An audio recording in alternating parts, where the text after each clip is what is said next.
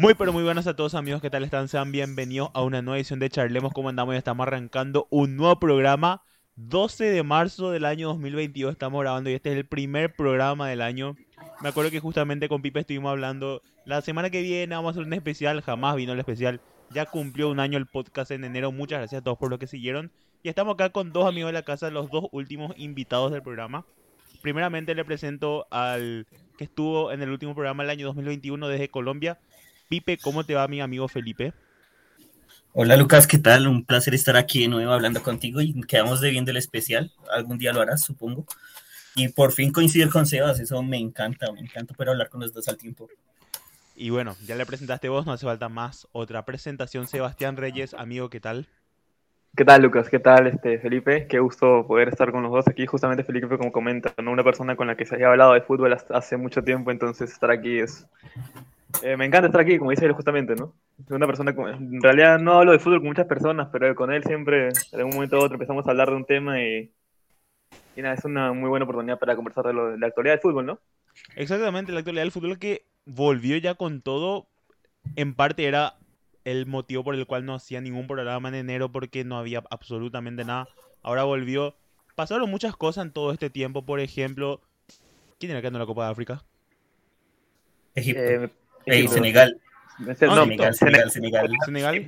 Senegal es Egipto de Salah. Senegal ganó seguros, ¿verdad?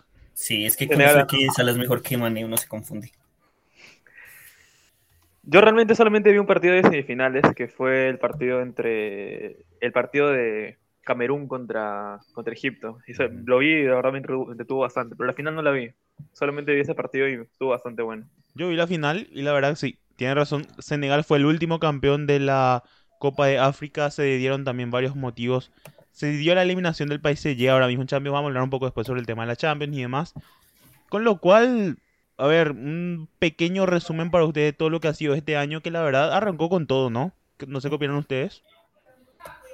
Sí, realmente, a ver, yo creo que el periodo de, transferencias de mitad de año no, no, no fue tan, tan llamativo como otros años, ¿no? Porque, por ejemplo, yo me fijaba y han habido fichajes como, por ejemplo, el de Bentancur por el Tottenham, que yo creo que no todos están al tanto, ¿no? Yo me acabé de enterar ayer recién de ese fichaje. Y hay otro, por ejemplo, Manolas dejó el Napoli y se fue al Olympiacos, o sea, yo creo que el, mercado de fichajes de, de eneros pasó un poco desapercibido comparación a otros años, ¿no? Me parece. Sí, aunque la verdad creo que el que más retumbó fue el de Aubameyang al Barcelona, fue, fue este verano. Sí, fue este verano, con lo cual creo que ese fue así más o menos un poco más el más relevante. Pipe, vos cómo viste este mercado de pases, el inicio de esta, bueno, la verdad que en Europa es la segunda etapa de la temporada. Sí, sí, estuvo súper bien. Yo creo que el mercado de fichajes, como dices tú, lo que más resaltó fue el Barcelona, sobre todos los equipos. Y eso habla un poco de lo, que está cambiando el fútbol, el, el, resurgir del Barcelona, un equipo que todos lo dan por muerto y con Xavi levantó. Un equipo que vino de empatar ahora mismo con el Galatasaray, ya que tocaste el tema, que empezó de una forma horrible, ahora mismo repuntó en cierta medida, está tercero en la liga. Yo en lo particular, en un principio decía, no creo que Xavi va a tener este año más como preparación, adaptación, pero creo que ya se adaptaron rápidamente y ahora están en alza, no sé qué opinan ustedes. Sí, yo también justamente eh, con la llegada de Xavi pensaba que no era el momento. Me parecía que ponerlo en el cargo tan pronto y cuando Koeman tenía todo muy desordenado era como lanzar a, a Xavi con los tiburones. Es cierto que agarró un equipo que estaba bastante descompensado. Hizo fichajes, eh, para mi gusto, sorprendentes como el de Dani Alves, yo no apoyaba el fichaje de Adama Traoré, tengo que decir que Adama Traoré nunca ha sido un futbolista de mi gusto, pero realmente me sorprende la manera en la que está rindiendo.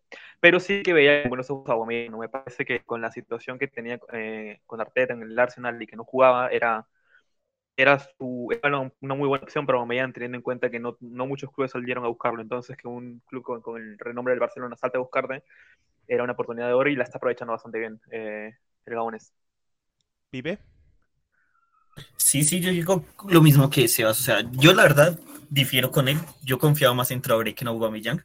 Más por los problemas extra cancha que por el nivel de Aubameyang. Porque creo que en todos los equipos que ha jugado ha respondido bien. Y lo mismo que dice, o sea, la falta de experiencia de Xavi a ti te hacía dudar, pero te da buena fe por la sangre cule que tiene. Claro, claro. Aparte, era no es lo mismo que un entrenador esté en un equipo cualquiera que en, en el cual fue su casa. Así que yo decía obviamente lo mismo, pero para mí, a mí me sorprendió gratamente porque justamente lo que se decía de broma, el modo efecto Xavi, que parecía que no iba a pasar, se estaba sentando de a poco. Ahora mismo, bueno, con el Galatasaray empató, veremos qué va a pasar en la vuelta que van a jugar en Turquía. No sé, eh, a mí por lo menos me sorprendió que le haya eliminado a Napoli, justamente creo que fue con Pipe o con, con unos dedos fue que hablamos del tema y dijimos que lo veíamos difícil que pasen, pasaron contra todo pronóstico. Ahora el Galatasaray, no sé qué opinan, para mí al menos, bueno, puede ser que pase, pero allá va a ser un poco más complicado. Mm, yo realmente creo que tiene, obviamente, el favorito. Yo creo que va a pasar.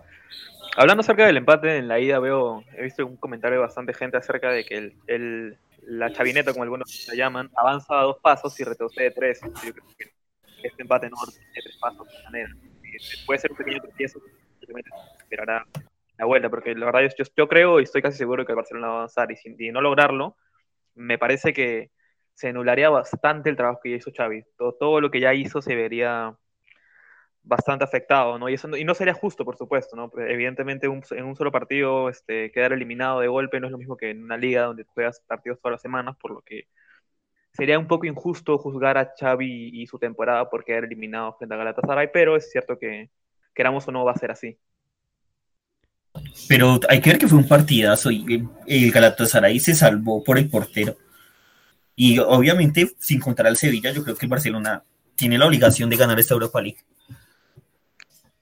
Sí, bueno, de hecho, este, Sevilla siempre tiene, perdón que te interrumpa, Sevilla siempre tiene eso, ¿no? Este, te sorprende cuando, cuando esperas que no lo ganen. Por ejemplo, frente al Inter, eh, cuando Lukaku mete el autogol, yo creo que todos dábamos por, por favoritos al Inter, ¿no? Eh, lo único, el único argumento realmente sostenible para decir en esa final que el Sevilla era el favor, era, era, podía ganar era eh, que era su competencia.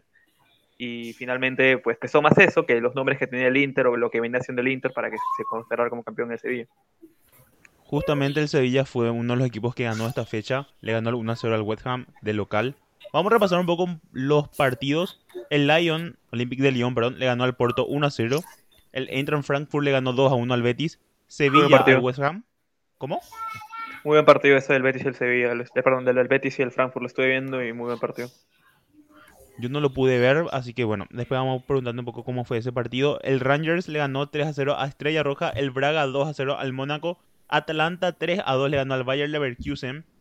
Una de cal y una arena para los alemanes. Y suspendido, o cancelado mejor dicho, el Leipzig contra el Spartak de Moscú. Que creo que el Leipzig pasa directo, ¿no? Sí, abandona, a- a- eh, pasa a la siguiente ronda directamente, igual que Polonia en su enfrentamiento con Rusia. Exacto. Eh, a ver, vos me dijiste que estuvo muy bueno el partido del Frankfurt contra el Betis. El Frankfurt estaba relativamente mal, si no me equivoco, en la Bundesliga.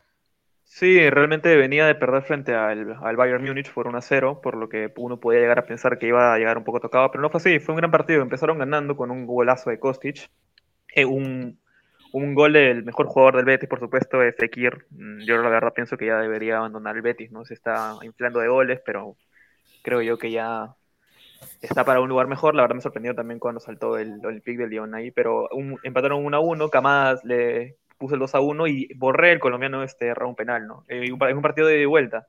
La hinchada del Betis pitando a Claudio Bravo para después de atajar el penal empezar a aplaudirlo. Entonces, un partido que para mí tuvo de todo bastante bueno y que deja la eliminatoria más que abierta para jugar ahora en, el estadio del Eintracht.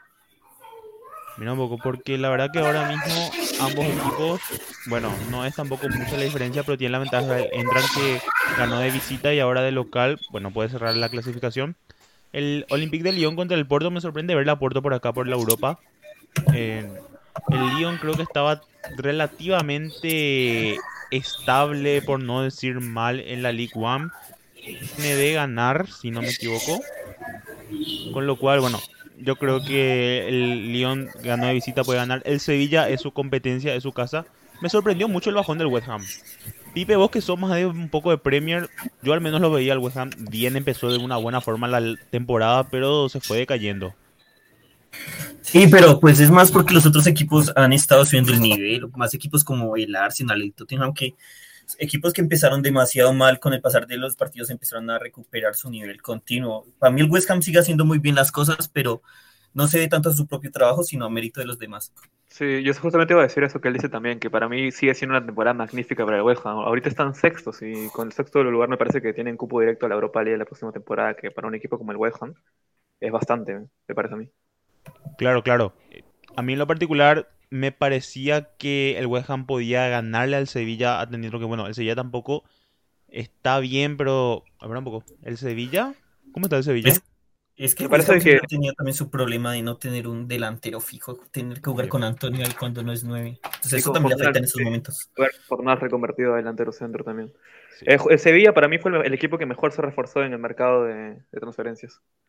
Martial y. Corona a mí me parecían fichajes ideales.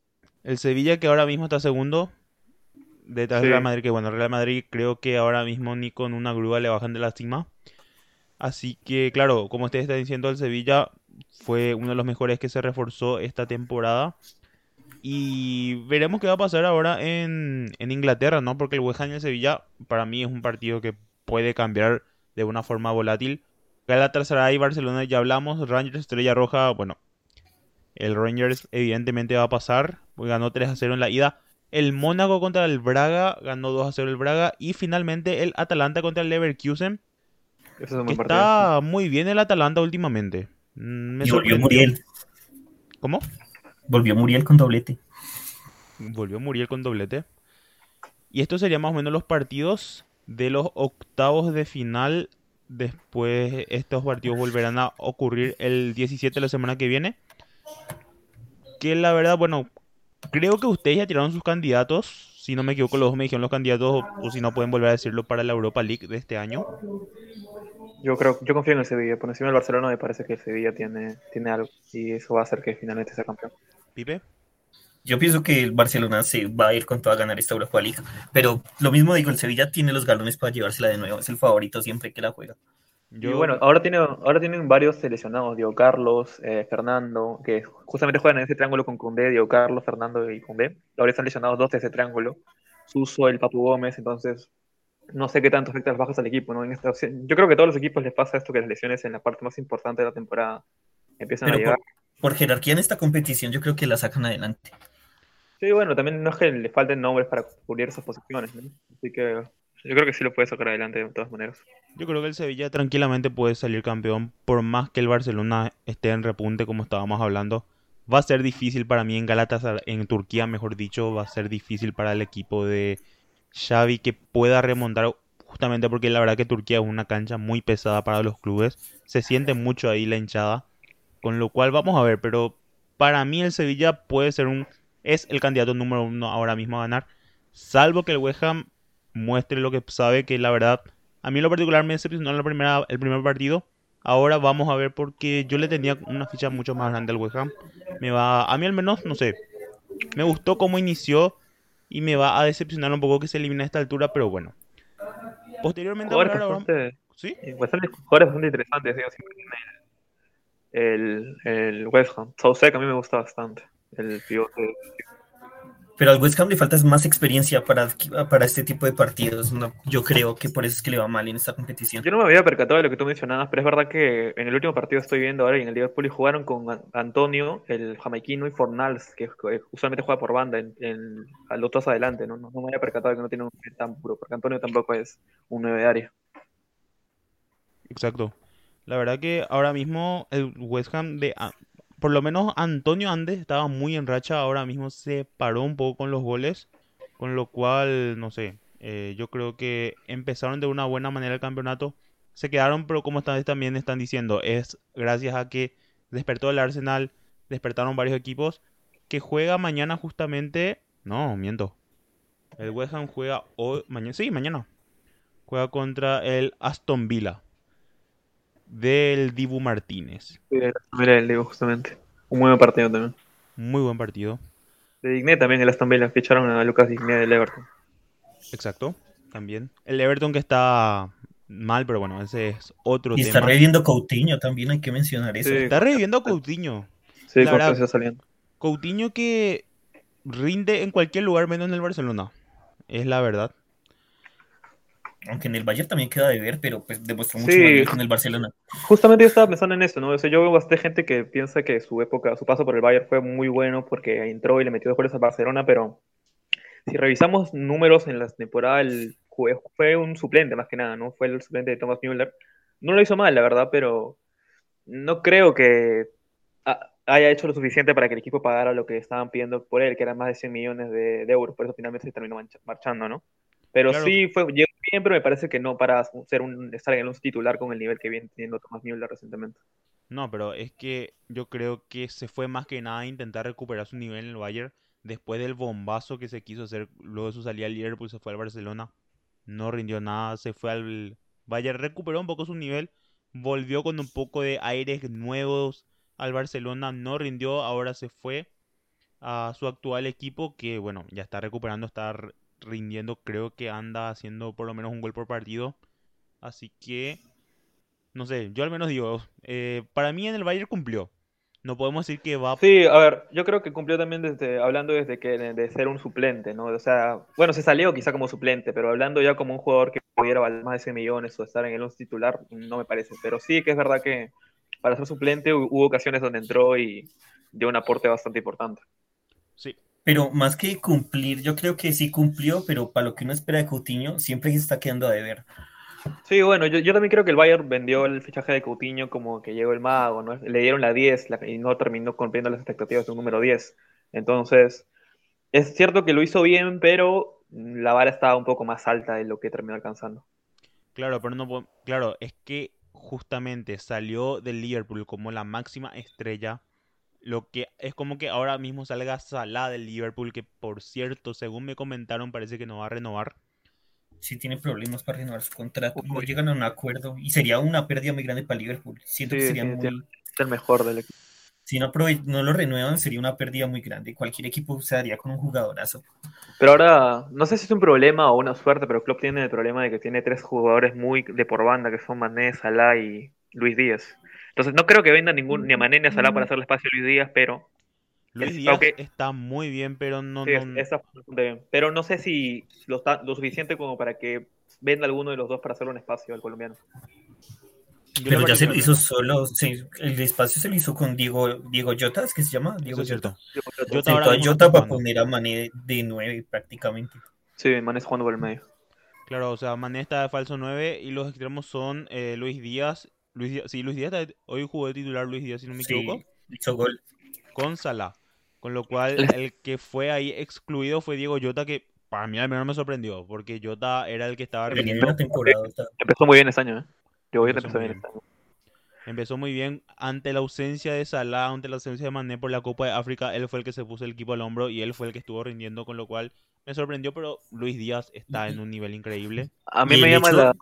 Sí, sí, de mandar al ban- del hecho de mandar al banquillo a Roberto Firmino que parecía inamovible, habla mucho de lo que hace Jota. También. Sí, justamente también, este, Firmino ya a mí me parece que nunca me ha parecido un jugador tan bueno como algunos lo pintan, ¿no? Él es, es un brasileño, el que le gusta el, la gambeta, el que gira la mirada cuando patea y tal, es un jugador, es bueno de ver, pero no me parece que esté en el top de los mejores nueve que no haya estado recientemente. Para mí, Firmino es- nunca ha sido un delantero de un equipo grande, la verdad. Es que yo, yo no sé de qué juega Firmino, ¿no? Porque no es un falso 9 tampoco, no, no tengo muy claro Es de qué eso. juega Firmino. Pero, o sea, rinde bien, pero no tanto para un equipo del nivel del Liverpool. Sí, exactamente. Por eso ahora que no está, su ausencia no parece pesar tanto, porque los que están rinden mejor que él. Claro, pero el tema es que Firmino al menos era más un peso más en, mar- en ataque. Ah, Yo al menos a Firmino siempre lo tuve como una referencia arriba. En cambio, Mané yo le veo como un 10, justamente. Pero lo que hacía Firmino, para mí, en mi concepto, era abrirle espacios a Salah y a Mané. Y ahorita lo que hacen es atacarlos con los tres al tiempo, Luis Díaz, Mané, Salah. O sea, ninguno le abre espacio al otro, atacan los tres a lo que van. Y con Claro, lo rápido claro. que son, pues vas bastante sobrado para hacer eso. Era una referencia. Era Firmino para molestar, para agarrar la marca. Y en cambio ahí Salah y Mané hagan lo que quieran. Ahora mismo son los tres los que atacan. No hay un 9 Firmino área por más que ahora mismo está en esa posición Salah. Eh, Mané, perdón, ¿cómo? Firmino jugaba solo para ellos, nunca jugaba para él mismo. Exacto. Y ahí le abría el camino para que Salah haga los goles que quiera, para que Mané haga los, lo- los goles que quiera. Y ahora mismo, justamente estaba viendo el equipo de hoy. Keita, por ejemplo, también recuperó su posición. No estuvo jugando él. Después ¿Quién fue en el está- medio campo? Sí, el mediocampo con Fabiño y Henderson.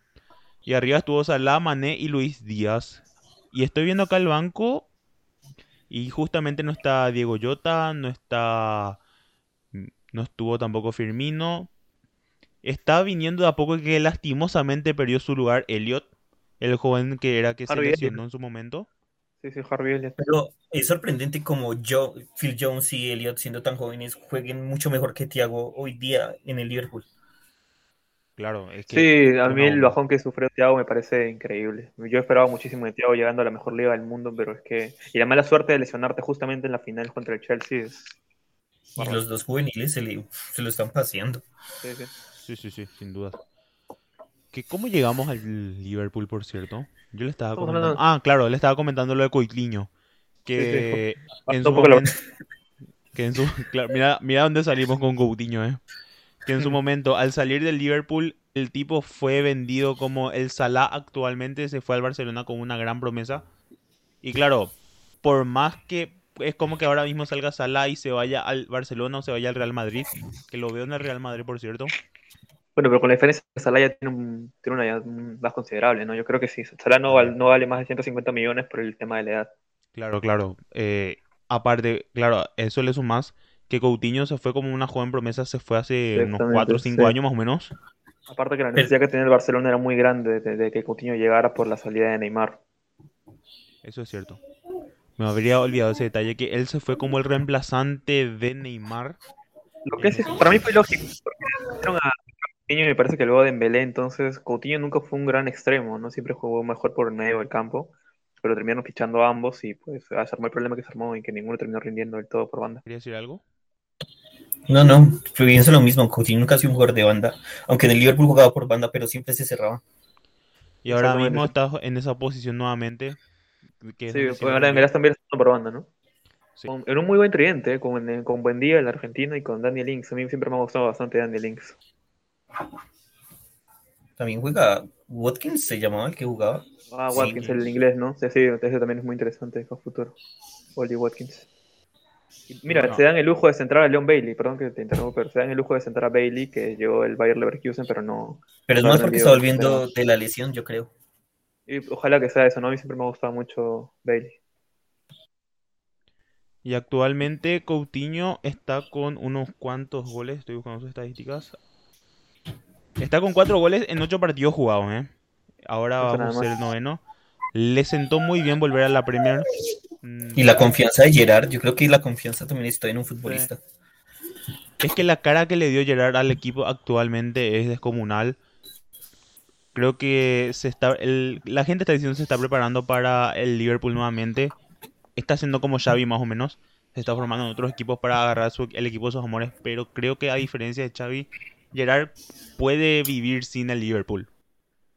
Exactamente. Yo creo que, además que el día que Gerard llegue a Liverpool, que para mí inevitablemente va a suceder, va a tener el respaldo de todo lo que hizo, no solamente en el, en el Aston Villa, sino también en el Rangers. Entonces, pero y un respaldo realmente importante, ¿no? Porque, ¿cuál era el único argumento que teníamos para confiar en Xavi? Era Qatar. Entonces, me parece a mí, por lo menos, que lo de Gerard es muy bueno, ¿no? Porque le pudo pasar lo de Pirlo, ir directamente a la Juve, pudo tener un desastre, así que eh, está haciendo bien para mí Steven Gerrard, o como Fran Lampard, justamente, de los que siempre se les compara bastante, me parece que a mí Gerard se lo lleva de más que encuentro en el tema del, del entrenador. ¿no? Creo que el único ejemplo que funcionó bien de que se fue al club de su amor y triunfó fue Zidane. Que Zidane. en parte es un Johan 80% debido a los jugadores que tenía. Sí, bueno, también es verdad. Pero yo- a ver, algunos dicen que yo soy de- también soy un poco de esa idea, ¿no? De que con los nombres que tenía era no había mucho que mover, ¿no? Era simplemente tenías a Cristiano, al mejor Bale, al mejor Benzema, entonces era complicado no llegar tan lejos. Y se notó cuando no estuvo Cristiano, cuando siguió Cristiano con Zidane. A Zidane le costó mucho más manejar al Madrid, Sí. sacar triunfos.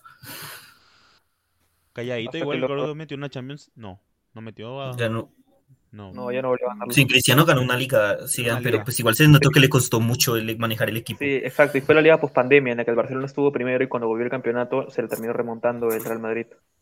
Fue ese el, el único trofeo que ganó. Que la verdad, yo creo que fue un poco lo que le pasó a, al Barcelona con Neymar, fue lo que le pasó a Cristiano con el con Hazard, básicamente.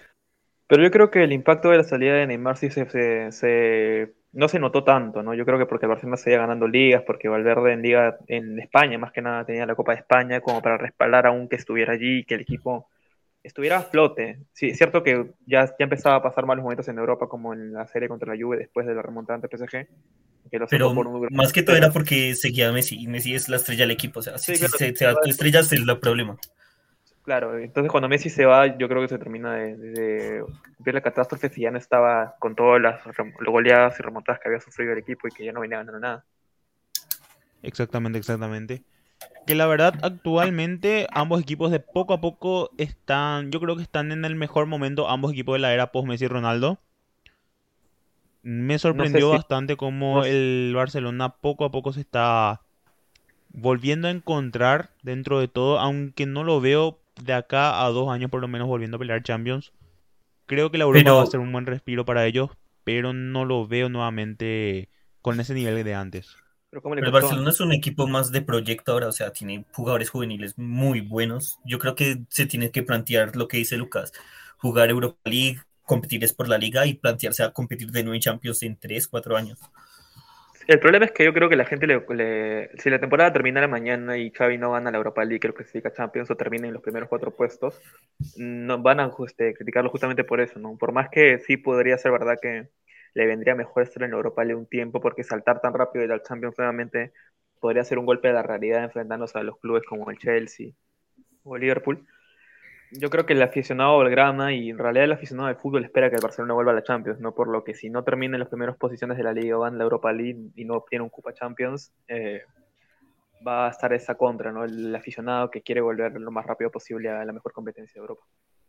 El tema es que justamente ellos están acostumbrados a ese nivel, están acostum- acostumbrados a este río, a ese ritmo, perdón. Fue un baldazo de agua fría ir a la Europa League. Que me niegue quien me niegue, no lo esperaba nadie. Con lo cual, claro, la gente está cansada, más que nada por todo lo que pasó en la última administración, con todas las deudas que tuvieron, con todo el problema general, económico, deportivo, social, etcétera. Eh, creo que justamente el lado hincha de las personas muchas veces no dimensiona la realidad de su club, que solamente quieren victorias, solamente quieren triunfos. Y no sé, es algo pareciera como que no funciona bien el cerebro a la hora de, raz- de razonar, perdón, cuando se trata de una crisis deportiva e institucional de tu club. Sí, yo creo que los colores siempre se interponen bastante a la hora de hacer una autocrítica, ¿no? Por más que uno diga, no, yo soy totalmente objetivo y no defiendo a nadie, los colores no tienen, no eh, influyen en mi opinión, yo creo que siempre va a estar en la- un lado sentimental para decir, oye, bueno, salvo a esto, quizá el problema es este, por no mencionar el que el- ese problema realmente, ¿sabes? No sé qué vos qué opinas, Pipe. Sí, yo opino lo mismo, o sea, cierto que siento que nosotros que somos imparciales del Barcelona, nos es muy fácil decir como no, el Barcelona debería ser un equipo de proceso actualmente, que un equipo de que fiche un jugador y le rinda al 100 hoy día. Y las aficionados de verdad no van a querer eso, si están acostumbrados a ver al Barcelona en la cima, no van a aceptar un proceso, por así decirlo, corto antes de volver a la gloria. Sí, exacto, yo pienso igual. Y bueno, con eso creo que estaremos cerrando un poco los partidos de la UEFA Europa League para repetir los compromisos que se realizarán la semana que viene. La verdad que esta semana ya. Barcelona Galatasaray siempre horario, bueno, este va a ser, sí, horario Argentina para contextualizar un poco. A las 15:45 Leverkusen Atalanta el mismo día. También, bueno, todos los partidos el jueves a las 15:45 Galatasaray Barcelona, Leverkusen Atalanta, Estrella Roja Rangers, Mónaco Braga. A las 18 horas sería Frankfurt Betis, West Ham contra el Sevilla y el Olympique de Lyon contra el Porto. Ahora que mencionas al Leverkusen, eh, quiero, aclarar- quiero decir justamente que me gusta bastante Florian Pierce, la promesa del, del Bayern Leverkusen que justamente llega para reemplazar a Kai Havertz, me parece sensacional. Yo la verdad espero que a mí- A mí lo personal, interrumpiendo, Sebas, perdón, se me hace mejor Wirtz que Havertz. No sé si es mejor Wirtz que Havertz, la verdad. Yo esperaría un poco de tiempo, pero es que me gusta muchísimo Florian Wirtz, la verdad. Muchísimo. Eh, Es cierto que el inicio de temporada estuvo mejor de lo que está actualmente, pero me parece, no sé, si lo pudiera tener en mi club lo ficharía ya mismo. El jugador No- que, si no me equivoco, a ver, decinos porque estoy corroborando algo. Pues es que no sé, yo siento que, o sea, Havertz ha modificado mucho su juego yéndose al Chelsea y ha ido en caída, o sea, ha sido un jugador que aparece en los momentos importantes, eso hay que decirlo, a mí me ha hecho llorar, pero Wirtz eh, está siendo mucho más constante de lo que fue Havertz en su época.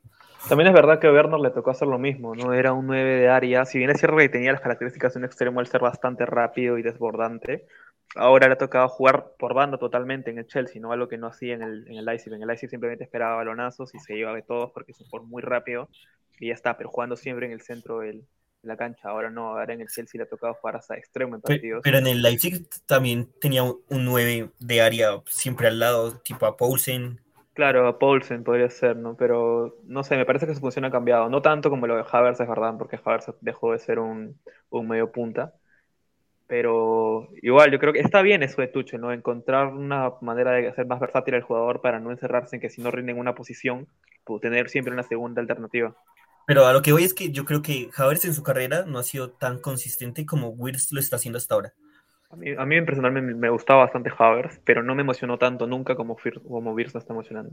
Lo que pasa con Havertz es que ahora mismo en el Chelsea está básicamente en stand-by pero también fue sobrepagado. Yo siento que el Chelsea sobrepagó mucho a Havertz. Ahora, sí, justamente vamos con el tema de los fichajes, y, es verdad, yo creo que el Chelsea se dejó bastante dinero entre Havertz y Bernard. Es que también es verdad que los dos llegaban en el momento donde pintaban para hacer las promesas alemanas, ¿no? Los que le podían devolver a tener una Copa del Mundo alemán. Entonces, quizá entendería el, el, precio por las circunstancias en las que se encontraban, pero ahora analizándolo con cabeza fría y sabiendo que no parece que vayan a ser tanto como, como prometieron.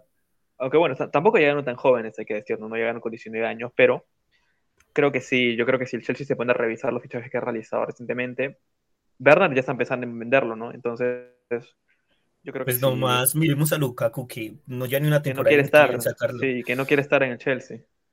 Creo y ya no puede salir, al parecer. No, eh, justamente queríamos hablar de ese tema, que creo que el Chelsea estuvo fichando muy mal les funcionó para ganar la Champions, pero creo que no fue tampoco el nivel que esperaban ellos. Eh, fue Timo, sí, fue Werner el que marcó el gol contra O'Havertz. Fue Havertz. sí, fue Havertz. Werner falló una bastante clara ese día, más bien. A mí me parece increíble lo mal que está jugando Werner, que viene jugando desde que llegó a Chelsea. Me parece increíble Justamente lo que vos dijiste, fueron promesas, nos vendieron como más o menos el futuro Müller, el futuro Podolski de, de, Alemania que la verdad, bueno, terminaron más que nada como, no sé, como, me gusta como jugadores promesa. Sí. Que actualmente... sí. Continúa, continúa. No, no, no, yo iba a cambiar de tema, así que si quieres ah, algo más. Justamente iba a hablar del tema, del problema de los fichajes del Chelsea, ¿no? Que justamente iba a decir que ahora el tema de Lukaku es que no sé si pueda volver al Inter, ¿no? Porque yo pensaba, bueno, terminar la temporada y con todos los problemas no hay manera de que se quede, no se volverá donde quiere estar, al lado de Lautaro Martínez en el Inter. Pero no sé, ahora la, la, situación se pone bastante complicada con todo ese tema, ¿no? Que se provoca por, por los fichajes de menores, ¿no? De hecho, Chelsea me parece irónico, ¿no? Porque es un club que ha desperdiciado bastante talento joven. Nathan Ake, que estuve ahí, el que está en el City, Mohamed Salah, Kevin De Bruyne, Thomas Callas, que está en el Norwich y no estoy mal, eh, y entre otros y pues termina sufriendo esto, ¿no? Y, claro, tantos jóvenes que no logró explotar casi a ninguno para que lo termine metiendo en este lío. Que actualmente el Chelsea creo que le tiene a James, el lateral izquierdo que es de su cantera, que es el que está rindiendo. Si bien es cierto, con los jóvenes nunca le fue tan bien, también saca algún que otro bueno, pero sí, yo estoy totalmente de acuerdo que el Chelsea no valora o no dimensiona, creo, los baluartes que tiene en su, en su, en su ¿cómo se digo? En su, cantera. En su cantera, exacto, en su cantera. Pero hay, de eso se habla de Lampard, qué se habla de Lampard, pero él fue el que le volvió la cantera al Chelsea, metió a Mount, a Rhys James, a yo, yo creo que metió ahorita Tuchel. Bueno, lo puso a los jugadores y ya Tuchel simplemente hizo el trabajo de llevarlos a nivel de ¿no? Sí, yo poco se valora el trabajo de Lampard, pero para mí Lampard hizo un gran trabajo en el Chelsea en el momento de la sanción. Sí, bueno, confió bastante, eso es verdad recuperó a los jóvenes, a, a Tammy Abraham, Mason, que actualmente es el mejor jugador del Chelsea. Lo que pasa es que no acompañaba los resultados. Básicamente tenían mala suerte porque ese Chelsea, el Lampard, jugaba bien, empezó de una buena forma. No le acompañaban los resultados, parecía que no entraba la pelota nada más. Creo que iban cuartos cuando destituyeron a Lampard, entonces no tiene tampoco mucho sentido la destitución de Lampard para mí en lo personal. porque justo le tocó enfrentarse al Bayern en octavos y el Bayern estaba bastante bien en ese momento y lo eliminó, lo que hizo que se viera peor aún la situación de Lampard. Claro, el tema Pero fue en la fase de grupos, ¿no? Fue en octavos, se les enfrentaron y me parece que la ida quedó 3 a 0 y la vuelta 4 a 4 a 0. Fue, el primer partido fue antes de la pandemia y el, y el otro fue cuando volvió el fútbol en medio de la pandemia. Cuando volvió el fútbol fue cuando volvió Tuchel. Tuchel lo tomó. No, No, no, no, no, no. El Chelsea es eliminado con Lampard todavía. Al final de la temporada ya Tuchel. Luego de perder la final contra el Bayern justamente. Pero cuando llega Tuchel gana la Champions, entonces no Sí, fue eliminado. sí, pero la estamos hablando de la Champions 2020. Ah, sí, sí. 2020 gana el Bayern, 2021 gana el Chelsea. El El Chelsea. Chelsea. Claro, en el 2020 fue la pandemia, regresa, fue la famosa serie de todos los partidos que fue en Alemania. Con lo cual ahí fue, claro, la No, final no. que fue Bayern Múnich contra En PSG. Fue en, fue en Portugal. El- en Alemania fue la. Europa League. Sí, sí, sí, Alemania perdón, fue la Europa League. perdón, perdón, perdón. Fue en Portugal y la Europa era que fue en Alemania. Exactamente, sí, sí. Así que justamente ahí fue cuando se eliminó. Que la verdad, creo que justamente Lampard, eh, comparando actualmente, fue más o menos lo que pasa con el Barcelona de Xavi. A Lampard le vinieron con la mentalidad de armar un equipo de empezar de cero, pero no le tuvieron tanta paciencia. Pero es que en el fútbol de hoy en día todos los equipos grandes quieren resultados rápidos. También hay que entender eso. Un, un equipo que está acostumbrado a ganar nunca va a querer un proceso. Sí, bueno, el Chelsea es, es un equipo grande, no obvio no tan grande como otros, pero es un equipo grande al final de cuentas. Entonces, llegar y, a ver, es que te puede pasar lo del Arsenal, ¿no? Y lo del Arsenal es tantos años perdiendo que ya la mentalidad de, bueno, no, me parece un equipo grande totalmente, pero de ser un equipo importante en Inglaterra, importante a nivel local, la mentalidad del Arsenal ya cambió bastante, porque ya no, mm, sería imposible esperar que hagan siquiera algo similar a lo del Arsenal de los Invencibles. Entonces, yo creo que con el pasar de los años donde se dieron cuenta de ni, con ni que con Wenger había posibilidad de regresar a aquellos tiempos, la mentalidad del, del Gunner cambió bastante, ¿no? Y se da cuenta de que a día de hoy no hay posibilidad alguna de que el equipo sea tan bueno como en ese punto. Y entonces, o sea, el punto de ustedes es que eh, en base a esos ejemplos, por ahí, en caso del Arsenal, por ejemplo, ¿creen que tienen un poco más de paciencia ahora mismo? O sea, ya son más conscientes de que por el proceso esta Sí, clase de equipos pueden tener más paciencia por la afición, mejor dicho. Sí, Pero entraron sí. en conciencia cuando se fue el técnico. Eh, Se me olvida el nombre ahorita. ¿O quién? ¿Wenger? Ese. Sí, Arsene sí. Wenger. Fue- fue que- cuando Sí, se claro. fue fue que entraron en conciencia de que necesitaban un proceso. Si no, yo creo que nunca lo hubieran hecho. Sí, porque yo creo que la gente culpaba bastante a Wenger del problema y cuando se va Wenger determinan, se terminan de dar cuenta de que no era así. Y a mí me sorprende bastante la paciencia que hubo con Arteta para que haga lo que hoy hizo, porque cómo empezó el, el Arsenal en Liga, perdía todos sus partidos y por goleada, estaba sumergido en el fondo de la tabla. Muchos ah, ya estaban casi convencidos de que iba a descender y cómo logró Arteta recuperar el equipo sin Aubameyang me parece sorprendente. Es que actualmente quinto, el ¿no? Arsenal está mejorando justamente, creo que es por el tema del proceso. Algo que no tuvieron en cuenta muchos equipos, ju- justamente como estaba hablando del Chelsea, que a Lampard lo chutaron más que nada por el cansancio. Pero a largo plazo se vio los resultados, ¿no? Creo que Tuchel solamente lo que hizo fue agarrar el equipo y mejorar lo que ya estaba a la base. Demostró su experiencia como director técnico más que todo y su experiencia con jugadores alemanes sobre todo. Quedó un poco en claro ahí la inexperiencia de Lampard, ¿no? Para trabajar con los jóvenes. O sea, tenía los nombres, tenía el talento, pero le faltaba de cómo llevarlo lo- al potencial que, que podían alcanzar. Tuchel llegó y pues, con tantos años de experiencia no le costó tanto. El Chelsea que justamente va a jugar esta semana por Champions League se va a enfrentar contra quién se enfrentaba al al, al Lille, justamente al Lille. bastante ¿Qué vamos a ver qué pasa con el Chelsea, por cierto, eh? Por ¿Cómo todo quedaron en lo que está pasando con Abramovich, con el presidente, el expresidente, mejor dicho. Ahora mismo ¿Cómo quedaron en la ida? las cuentas. ¿Cómo? 3-0, Ese era Boyacá. 2-0. La ida fue 3-0. Sí. Ah, bueno, o sea, parece cerradísima la serie. Y sobre el Chelsea, a mí me parece 2 a 0 exagerado fue. en cierto modo. A mí me parece exagerado un poco de West. No, me, no creo que le debe restringir tanto al club. Yo creo que le puedes poner el límite de no fichar y ya está. Porque a fin de cuentas, estuve leyendo un poco acerca del por qué la sanción y supuestamente es por, por el exceso de fichajes jóvenes o de que hay una hay un límite para la distancia de la que puede estar el joven a sus padres a la hora de que lo fichas o lo llevas a vivir a algún lugar para que juegue en tu club. Y parece que Chelsea no respetó un par de ellas, ¿no? Entonces, es cierto que son cláusulas importantes porque al final de cuentas estamos hablando de menores de edad. No sé si es para tanto, ¿no? Porque les estás dando una oportunidad de, de probarse en tu club y me parece un poco estricto, pero también es verdad que con estos castigos pues, es un buen ejemplo a futuro para que no, no vuelvan a ocurrir. Pero yo creo que Lucas se refería más al tema que pasa con Rusia y Ucrania, que afectó Sí. al, al Chelsea. Pero Ah. pues, o sea, yo creo que todo lo resumo en que el fútbol no debería, el deporte en general no debería mezclarse con temas políticos. Claro, Sí, yo pienso lo mismo. Sí, yo pienso lo mismo. Yo creo Ahora, que en no- parte, o sea, ver lo de Abramovich está bien, pero una vez que el tipo quiere vender el club y quiere desligarse del tema justamente para no perjudicar, no entiendo el por qué agrandan tanto la situación a tal punto el que está ahora. Según me comentó un amigo que está con el tema del Chelsea, me dijo que, bueno, capaz va a tener tiempo hasta abril para vender el club. Pero se Ahora- va a encargar es el gobierno de venderlo. O sea, Abramovich no va a poder ni negociar un centavo del club. Pero a mí me parece que como empresa, o a mí los equipos de fútbol en cierta manera son unas empresas, lo afectan porque no pueden ni vender en los estadios, ni vender Claro. tickets, ni, ni les limitaron como a 500 libras los viajes a los otros estadios para los partidos de visitante. Exactamente. Nadie va a querer llegar a un club que está sumergido en esa situación. Lo, lo van a afectar mucho económicamente y la economía de Inglaterra, quieran o no, se va a ver afectada porque están dejando muchos huecos de trabajo ahí. Pero Claro, hablando justamente como mencionabas tú, este, de política y, y los- y el fútbol, no sé si estén de acuerdo, pero a mí me parece exagerado sacar a Rusia de, del Mundial de Qatar.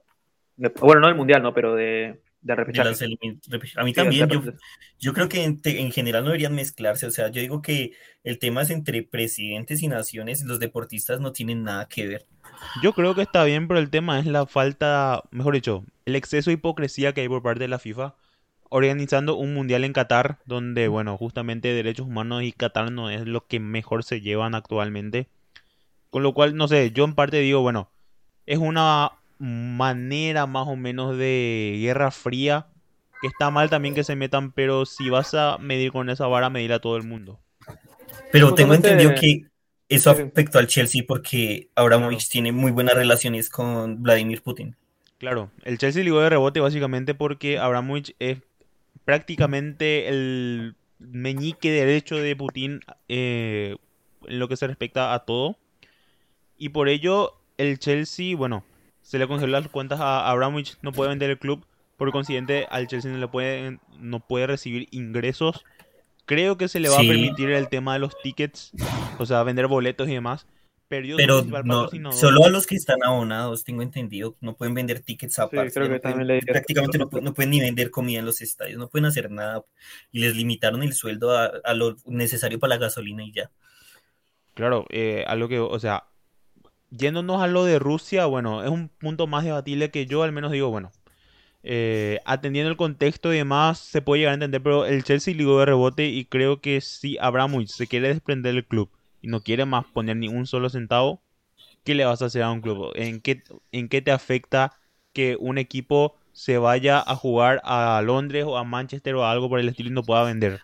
No, Pero no- también siendo un poco lógicos, como dice Lucas, yo siento que el fútbol hoy en día tiene mucha presión social en general.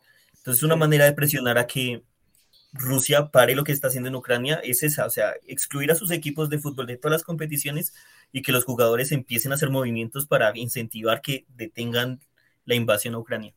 Al final de cuentas, yo creo que es verdad lo que decía Lucas, ¿no? Que es un poco hipócrita que la FIFA se quiera poner del lado solidario de petar a Rusia y todos los equipos, ¿no? Con, haciendo un mundial en Qatar. Justamente Eric Cantona, leyenda del Manchester United, comenzaba- comentaba que no iba a ver el mundial porque le parecía absurdo hacerlo en un país que no es para nada futbolero y con todos los problemas que tiene. Entonces, sí, me parece que justamente eso, ¿no? Que es muy hipócrita por parte de la FIFA hacer esto, pero también es cierto lo último que dices tú, este Felipe, con respecto a que es de alguna manera generar más presión social, no solamente ya de con el fútbol, ¿no? sino con todos los temas de los que los rusos deben estar siendo apartados para que al final de cuentas hagan algo para que el Estado termine con todo esto. Actualmente Rusia está siendo bloqueado por todos. Alemania, por ejemplo, creo que va a seguir con la energía atómica. Tenía la opción de agarrar una energía, creo que era a base de gas, si no me equivoco, por parte de Rusia. Pero va a seguir con la energía atómica. Le están cerrando todo. El fútbol. La de hecho, los patrocinadores, que- los que tenían patrocinadores rusos, los quitaron de sus camisas. Claro, claro. eh, se fue Coca-Cola, por ejemplo. Se fue Windows. Mm, McDonald's también cerró su producción en Rusia. Todo el mundo está apartándose de Rusia para ejercer presión más que todo, supongo yo. Claro, y el fútbol no se excluyó, por más que, claro, es un poco debatible porque si bien es cierto, no tienen culpa los jugadores, no tienen culpa de ese Moscú que se ha expulsado de la Europa League, por más que vamos a decir, bueno, no va a ganar, ¿verdad? Claro, pero era un ingreso para el equipo. Pierden todos, lastimosamente, debido a esto que en pleno año 2022 me parece descabellado pensar que vivamos algo así. Con lo cual es una forma de presión que evidentemente no está resultando, ¿verdad? Pero yéndonos, centrándonos, mejor dicho, específicamente en el Chelsea, me parece algo absurdo lo que hicieron. O sea, congelarle todo lo que queda a Abramovich. Pero dejarle primero vender al club y después desligarle al fútbol en ese sentido. En algo que no tiene nada que ver un club que está en su mundo y que está jugando la Premier League y no afecta, no tiene nada que ver con Rusia ni con Ucrania. Para el aficionado, el Chelsea debe sentir una impotencia de que le hagan esto al club de sus amores. Increíble. Pues yo creo que nosotros como fans, no fans del Chelsea, también sentimos cierta impotencia y rabia de lo que le está sucediendo y si le sucediera a cualquier equipo creo que estaríamos en el mismo lugar. Claro, claro. Eh, es algo que a mí en lo particular me parece un poco extremo ya lo que hicieron. Se hunde el barco, pero no sé. Esperemos que se logre llegar a un acuerdo justamente que habrá mucho venda al club y ya se desliga un poco el tema, pero ahora mismo Chelsea rescindió, perdió el, su, primer, su principal patrocinador. No sé cuál es la marca, pero es el 3 que sale enfrente de la camiseta. Había un, como un rumor de que supuestamente Nike podía rescindir. Creo que al final no corre eso, pero le afecta de gran, de gran manera algo que ligó básicamente de rebote.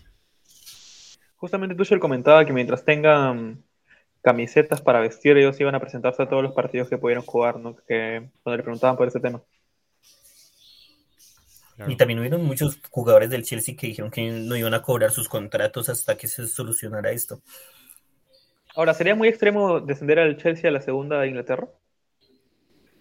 Yo creo que si desciende va a descender justamente por problemas económicos como fue el Parma en su momento no va a ser por algo político, sino va a ser ya por algo extremadamente indirecto a lo político, ¿no? Que sería, se queda sin fondos y bueno, va a tener que empezar a cero como fue en su momento el Parma, que ahora mismo volvió a primera. Pero... Sería terrible. Tantos nombres importantes que se vayan a segunda sería parecido al Calciopoli y el escándalo de la Juve. Aunque claro, Una, situación, una situación muy distinta, pero un equipo grande descendiendo. Claro, eh, pero lo de la Juve fue más que nada por algo más denso. Sí, bueno, sí tuvieron la culpa. Sí, ellos la culpa sí tuvieron la culpa. Eh, en este caso ellos no tienen la culpa de nada. va a ser que tenía ayuda. muy denso, va a ser muy, no sé, a mí al menos me va a deprimir porque claro, el último campeón de la Copa del Mundo de la FIFA, no, no, ya solo de la Champions, la FIFA también, que descienda justamente por un tema político que donde solamente el dueño del club tiene algo que ver, me parece algo muy extremo. Ojalá no se llegue, pero como te digo, va a ser más indirecto. No sé vos, Pipe, ¿qué opinas? Sí, yo pienso lo mismo. Yo creo que al final le van a buscar una solución para que no le pase al Chelsea esto, más por lo que digo que es una empresa y acoge muchos trabajadores de Inglaterra. Entonces al, Reino Unido en general no le conviene que el Chelsea pierda todo. Ahora, justamente hablando de, perdón que te interrumpa, hablando de si las sanciones de, si las sanciones para el Chelsea son injustas debido a que no tienen algo que ver con lo deportivo. Yo no sé si las sanciones que han dado para el Querétaro de México son justas porque me parecen de la verdad en realidad muy, muy cortas para lo que fue. Y, teniendo en cuenta que fue eh, algo relacionado directamente con fútbol, no sé si era para vetar a México de Qatar. No, no clasificado todavía, pero no está, está, puede quedar fuera, pero no sé si era para eliminarlo de las clasificatorias o era para eh, descender a Querétaro, no lo sé, pero lo que hicieron me parece a mí. Creo que, o sea, justamente era un tema que queríamos hablar un poco más adelante. Si no se da, bueno, tocamos un poco a grandes rasgos ahora. Respondiendo a tu pregunta, yo al menos considero que Eliminarlo de Qatar este año no, pero la sede del 2026 sí le tenían que sacar. Yo estoy de acuerdo con Lucas. Y clausurar al Querétaro en general, ¿no? que ni, siquiera en segunda división. claro, a mí mínimo creo que el Querétaro merecía ser desafiliado. No sé si alguna sanción así a gran rasgo para México de sacarlo del Mundial, por ejemplo. Creo que...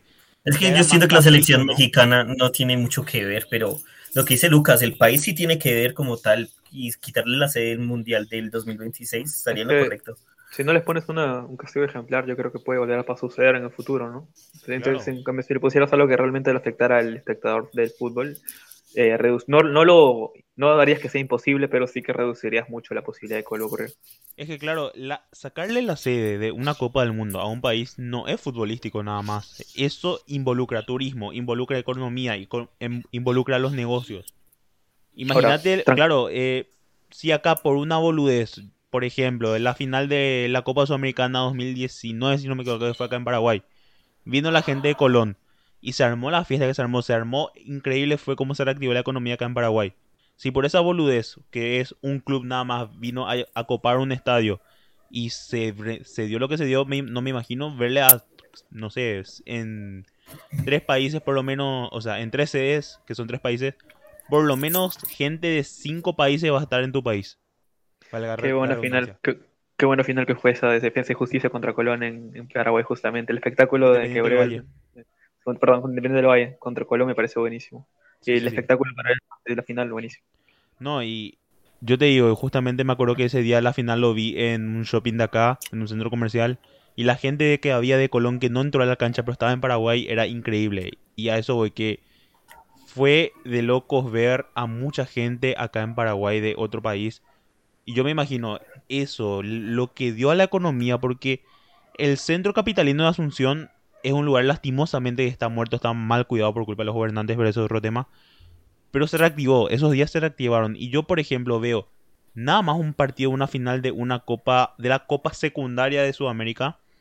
Imagínate un mundial que eso va a afectar económicamente, políticamente, turismo, porque eso reactiva todo. Y eso iba a ser un castigo ejemplar, creo yo, para México, para que eso no vuelva a pasar. Que no, te juro que eso fue hace una semana justamente, hasta ahora no recuerdo un caso similar de que haya pasado algo así en ningún país del mundo, al menos la cantidad de muer barra heridos. Sí, bueno, es verdad, ¿no? Eh, pero yo creo que las, luchas entre hinchas se han normalizado bastante aquí en América en general, ¿no? Sudam- en Sudamérica más que nada. ¿Pipe? Pues yo siento que los dueños entre hinchadas, entre barras, es más común de lo que parece. Pero a tan grandes rasgos como sucedió en Querétaro, creo que yo nunca había escuchado algo así. Es que los duelos de barras más o menos es algo, sí, es algo normalizado. No, no significa que esté bien, ¿verdad? Pero está es mal algo- normalizado. Sí. Está O sea, mal normalizado. sí, sí, o sea, es muy o sea, es muy común que se enfrenten, que peleen eso, pero o sea, a esa cantidad de tantos muertos y heridos, como decía Lucas, a tan grandes rasgos, creo que nunca se había dado. Aparte, eh, estamos en un momento un poco, ¿cómo te digo?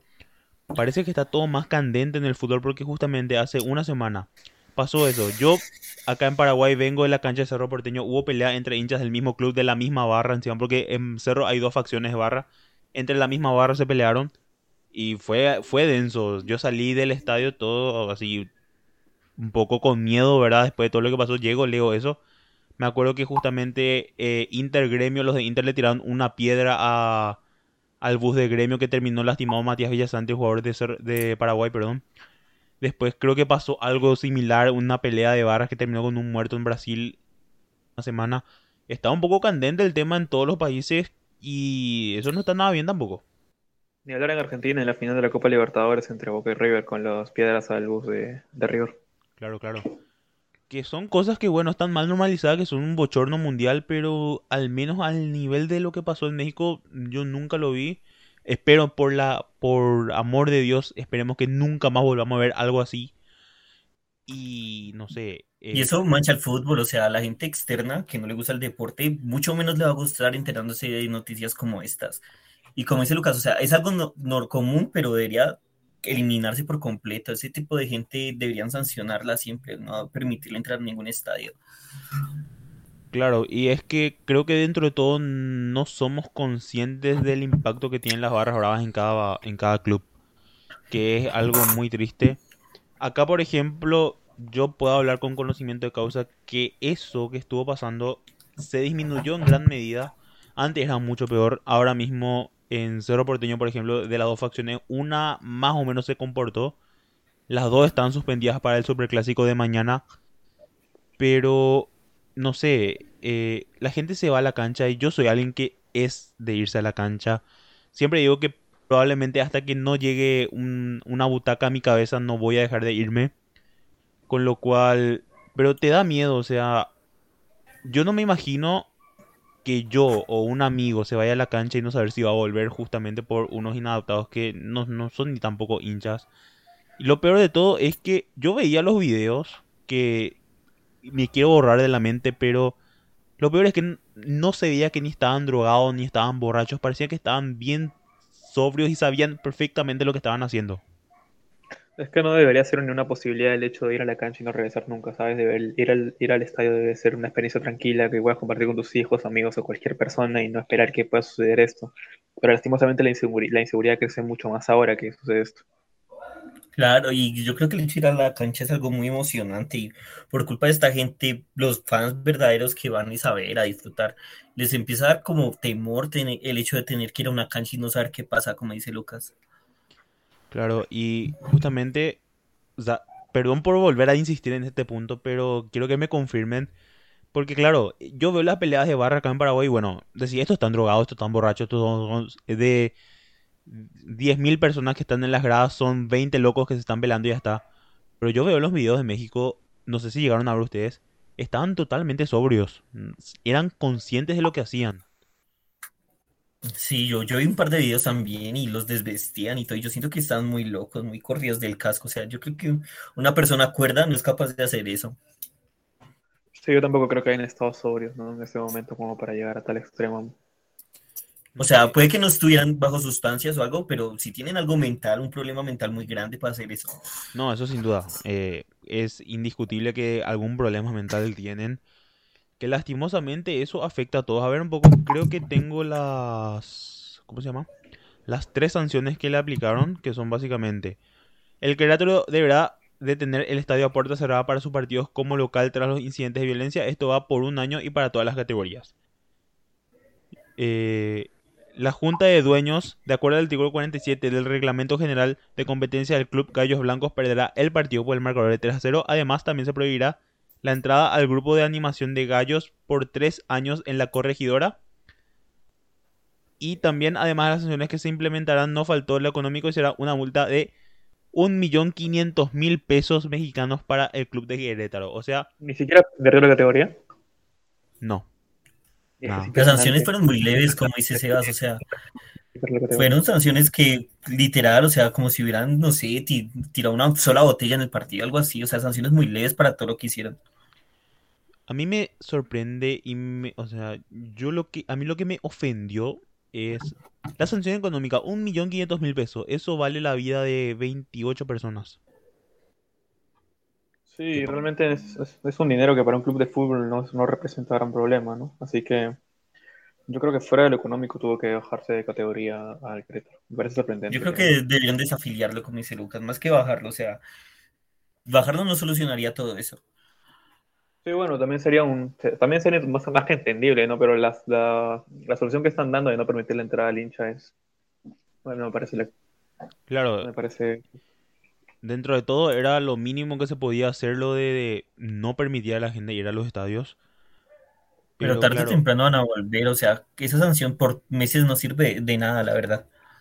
Va a ser por Ahora, yo creo que siempre, yo siempre, yo creo que siempre hablamos acerca de que aquí solamente esas cosas ocurren aquí en Latinoamérica y tal, pero si nos podemos saber, por ejemplo, el clásico de Croacia y te ves lo que son las hinchadas, o sea, no sé si en alguna vez habrá llegado al punto de ver un muerto o un herido por una pelea entre hinchadas, pero no todo es como en la Liga Española, por ejemplo, ¿no? donde pareciera que las hinchadas siempre están en, en lo suyo, salen y y no pasa, no pasa nada, ¿no?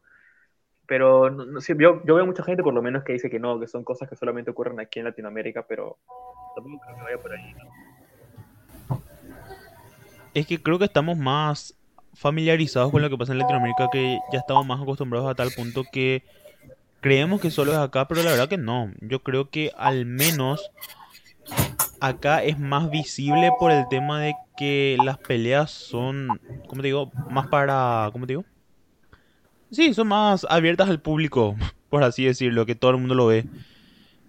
En cambio, yo creo que algo que confundimos mucho acá en Latinoamérica es barra, asociamos directamente con un término argentino es murga, ¿no? Pero yo más que nada con bombos y con platillos y demás que a mí en lo particular me encanta. O sea, yo siempre digo, soy defensor de los bombos y, los y las banderas, no de los delincuentes. Que lastimosamente asociamos mucho y no sé cómo no podemos ver un, un espacio entre ellos para poder ahí hacer el corte definitivo.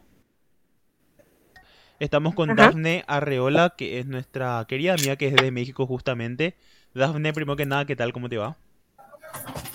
Hola Lucas, muy bien, gracias. Gracias por invitarme también. Entonces, es un gusto estar aquí por primera vez en tu podcast. Sí, es la primera vez que estás vos. Estamos hablando con Pibi y con Sebas un poco sobre el tema que justamente no sé si nos podés contextualizar un poco mejor de todo lo que pasó porque fue algo que lastimosamente México es un país a mí en lo particular me encanta y fue algo que tuvo que recorrió el mundo de una forma poco agradable. Claro.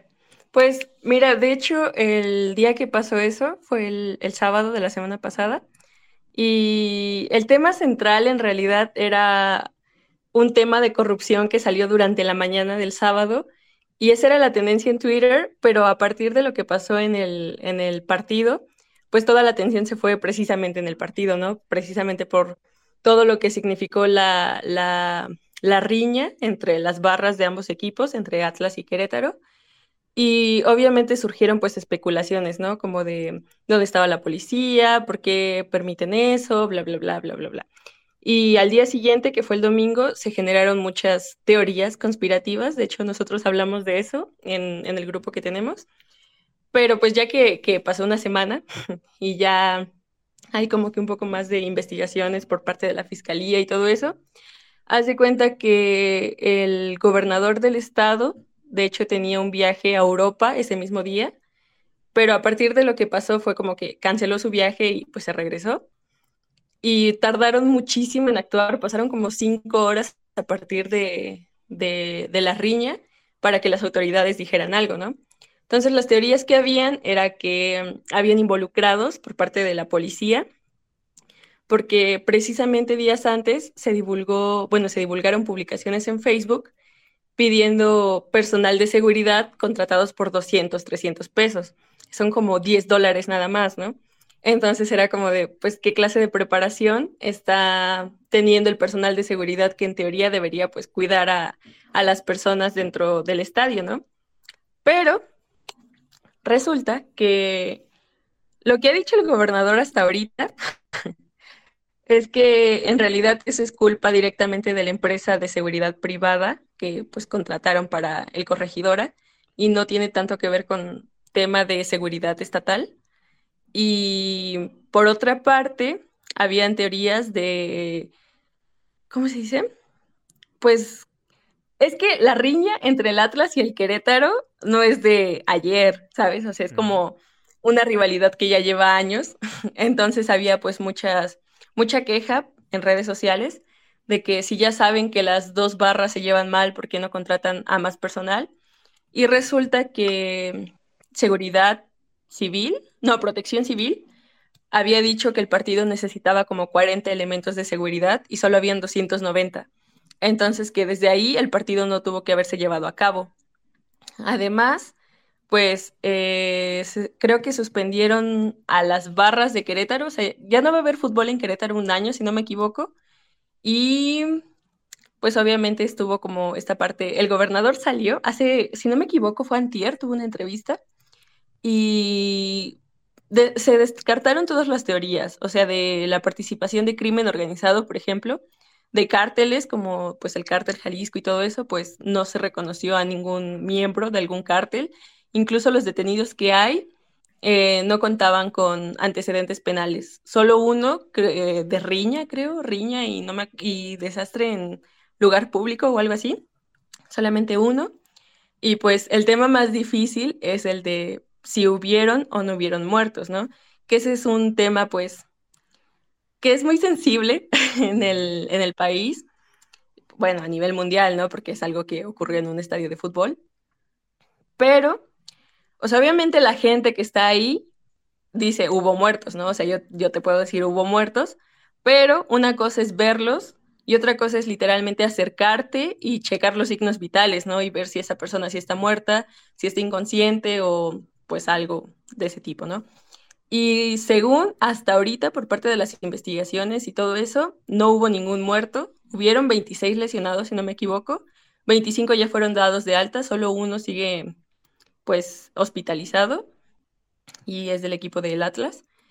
Y de ahí en fuera no hubo ningún, ningún fallecido, pero aún así, pues una vez que le metes a la idea a la gente de que hubieron muertos, pues no los vas a, no, les vas a cambiar la, la, como esa idea de que hubieron muertos, ¿no? Entonces, hay muchas quejas de que no, sí, hay muertos, ¿por qué no los sacan? Y no sé qué tanto. Y pues ya Protección Civil, la Fiscalía, todos, todos, todos, todos, todos, todos, todas las autoridades de Querétaro ya salieron como de, no, pues es que no hubieron muertos. Y si hay muertos, pues contáctense con nosotros y pues daremos la cara de que hubieron muertos. Pero la versión oficial es que no hubieron muertos y pues la fanaticada dice que, que se hubieron. Y pues hay todavía como investigaciones. Incluso el gobernador dio como su número particular para que se contactaran con él en caso de que supieran de algún fallecido. Y también el gobernador de Jalisco ha hecho investigaciones pues para investigar si hay alguna persona que falta del equipo del Atlas que, ha ido que haya ido al partido.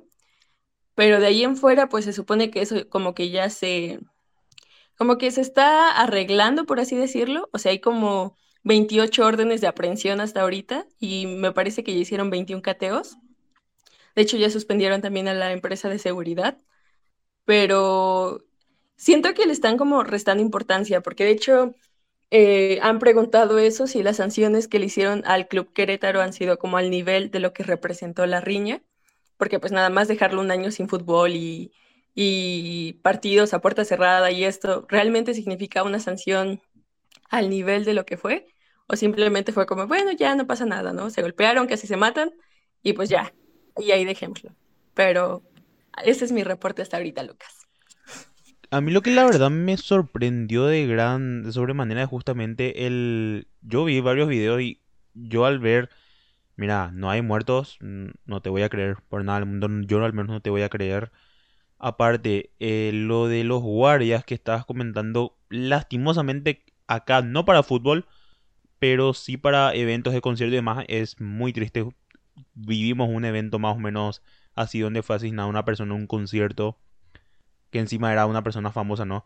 Y encima fue mediante el narcotráfico, con lo cual habían así gente que le contrataban a niños de 20, 15, o sea, de 20, 21 años así para guardia, nada más para la facha, no para la pinta.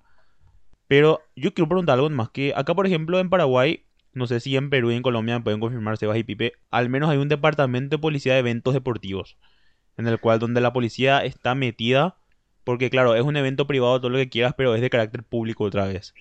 ¿En México no hay eso? ¿O en sus países? Aquí no hay ninguno, directamente es la policía la que interviene en los partidos. De hecho, eh, justamente has mencionado que había una gran rivalidad entre Atlas y el Querétaro. Obviamente en todos los países hay derbis eh, clásicos y demás partidos con una fuerte rivalidad entre las hinchadas. Aquí justamente el partido entre Universitario y Alianza Lima no tiene permitido que las dos hinchadas vayan desde el 2010, si no estoy mal donde un hincha de Alianza Lima fue asesinado tirado desde un palco por hinchas universitario. Y de esa tragedia marcó el clásico del fútbol peruano para siempre. Desde ese momento no está permitido que las dos hinchadas vayan al estadio porque era constante que hayan peleas entre hinchadas, robos y demás cosas. Entonces no, no volvió a haber un clásico donde hubieran dos hinchadas. Y acerca del otro tema, no, no hay un departamento específicamente para eso, no es la misma policía la que se encarga de, de resguardar los partidos de fútbol, ya sea de la selección o de los equipos del campeonato nacional. ¿Pipe por Colombia cómo es? Aquí pasa igual, o sea, es la policía la que se encarga de la seguridad de los partidos, pero pues la policía en general, no una policía específica, como dices tú. Claro, y o sea, Dafne, lo que a mí lo menos me quedó claro, ¿fue solamente eventos privados o de por sí sí o sí tienen que haber policías? Pues es que se supone que tal cual la organización del equipo pues es la que se encarga de la seguridad dentro del estadio. Entonces, gobierno no tiene como, o sea, sí tiene autoridad, ¿no? Pero no es la que pone al cuerpo policíaco para cubrir el partido, sino que el Querétaro tiene como una empresa privada de seguridad que es la que se encarga de, pues, eh, cubrir el partido con, pues, elementos especiales, ¿no? pero pues ya suspendieron esa empresa. De hecho, creo que van a vender el equipo y todo eso por pues irresponsabilidad y todo ese show. Entonces, aquí sí hay seguridad privada para el momento de los partidos. No es como tal la policía estatal. Ok. No sé si ustedes, se, Sebas, Pipe, tienen alguna pregunta. Justamente estábamos hablando que yo, a mí en lo particular me pareció una burla nada más las sanciones que como mínimo estaba bien la idea de sacarle a México la, el Mundial, porque claro, ese no es una sanción deportiva, ya es más una sanción como país, en vista que ahí perdés economía, perdés turismo, perdés, claro, ingresos económicos de otros países. Sí, de hecho, eh, muchas, muchos comentarios, por ejemplo, la opinión pública respecto al partido era como de, pues la verdad nos merecemos la sanción, tanto del Mundial de Qatar como el de, pues la sede para el de 2026, pero pues obviamente ya sabes, ¿no? Es como la fanaticada que piensa en nos lo merecemos y los otros como no, o sea, yo por qué voy a pagar por los que hicieron eso, ¿no? Además surgió como una un odio masivo hacia el Querétaro, porque fue como, no, pues por su culpa nos vamos a quedar sin mundial y,